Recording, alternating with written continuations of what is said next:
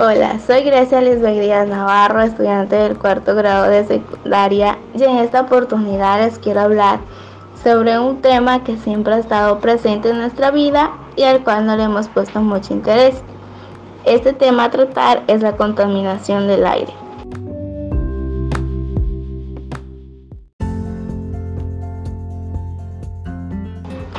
Quizá algunos de ustedes se preguntarán qué acciones son las que hacen que el aire se contamine cada día más. Pues bien, para responder a esta pregunta, primero tenemos que saber qué es la calidad del aire. Ante ello, yo les puedo decir que hay muchos factores que afectan la calidad del aire que respiramos.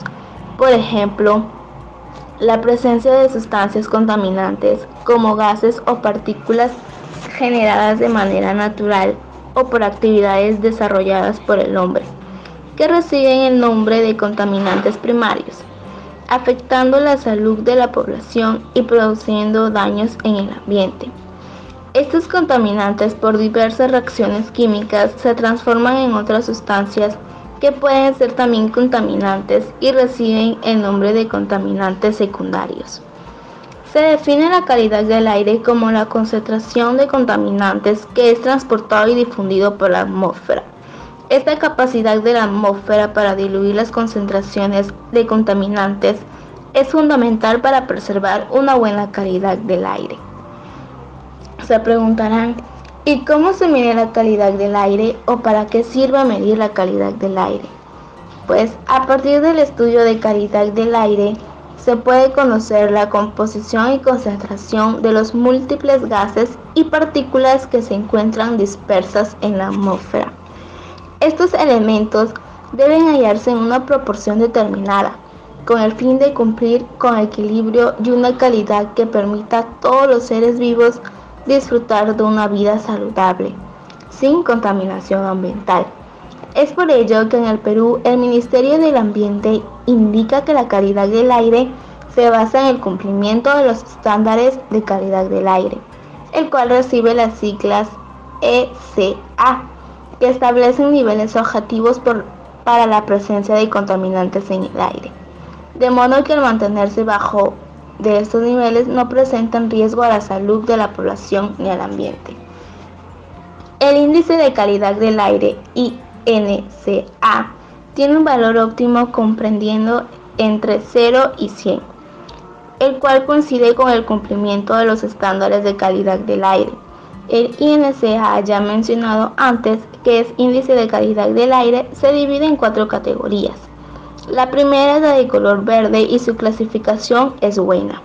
Los valores están entre 0 y 50. Sigue la de amarillo, su clasificación es moderada y está entre 51 y 100. La de color anaranjado, su clasificación es mala y está entre 101 y wet. Por último, la de color rojo, que está en wet, lo que quiere decir que es muy peligrosa. Los gases que contribuyen a que el aire se contamine cada día más son los compuestos volátiles estas son sustancias que contienen carbono y que se presentan en estado gaseoso o son muy volátiles a temperatura ambiente. Al traccionar con óxido de nitrógeno forman ozono. Algunos ejemplos son el benceno, formaldehído y los disolventes. Óxido de azufre. Son gases generados por la contaminación de azufre con el oxígeno. Se produce con la gasolina o refinerías de petróleo. Entre ellos tenemos dióxido de azufre, SO2, es decir, es un gas incoloro no inflamable que posee características irritantes y levemente tóxicas. Trióxido de azufre, SO3, es un sólido incoloro, se comporta como gas en condiciones estándar. Óxido de nitrógeno son componentes gaseosos formados por la contaminación de oxígeno y nitrógeno su obtención es por la quema de maderas y combustibles fósiles como gasolina, carbón y gas natural. Entre ellos tenemos óxido de nitrógeno, NO. Es un gas incoloro de olor dulce y a altas concentraciones resulta tóxico. Dióxido de nitrógeno, NO2, también es tóxico y muy contaminante es uno de los gases responsables de la lluvia ácida, debido a su facilidad de disolverse en el agua.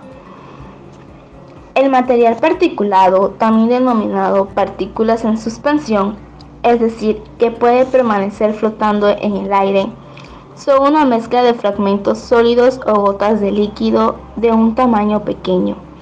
Este material particulado mayormente se da por los humos tóxicos que se desprenden de los vehículos y recibe el nombre de parque automotor.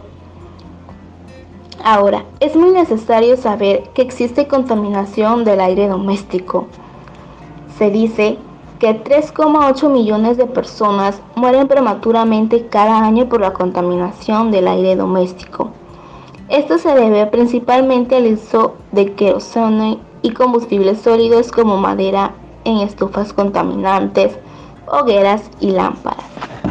Debido a ello, el 18% de las muertes se deben a accidentes cerebrovasculares, el 27% de cardiopatía isquímica, el 20% a enfermedades pulmonar obstructiva crónica y el, 8% a cáncer al pulmón y el 27% de neumonía. Ante todas estas consecuencias que nos trae la contaminación del aire, es muy importante que, que tomemos conciencia que nuestras acciones tienen un gran impacto en el ambiente y en nosotros, ya que esta contaminación afecta mucho a nuestra salud. Cabe recalcar que la contaminación no solo afecta al ambiente en el que vivimos y a la salud física, sino también a nuestra salud emocional ya que esto trae preocupación, estrés y puede generar depresión, entre otros problemas emocionales.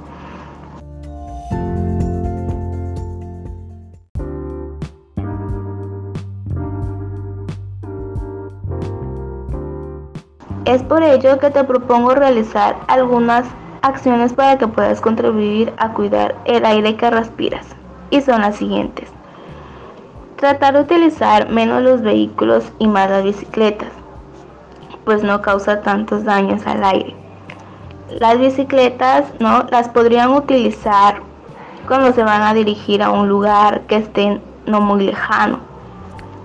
Dar un buen mantenimiento a los automóviles para que no se desgasten y no boten mucho humo. En el caso de contaminación doméstica o industrias, ya que ellas también suelen utilizar el queroseno querosene y combustibles sólidos, propongo lo siguiente. Evitar usar el carbón, petróleo o querosene y tratar de cambiarlo por gas. Si bien es cierto, este también contamina, pero en pocas cantidades.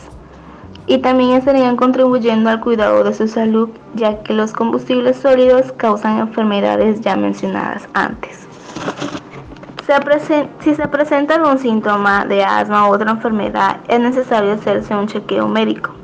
Incluso si no se presenta ningún síntoma, de igual manera podría ser uno, ya que hay muchas enfermedades que no suelen presentar síntomas, pero avanzan lentamente.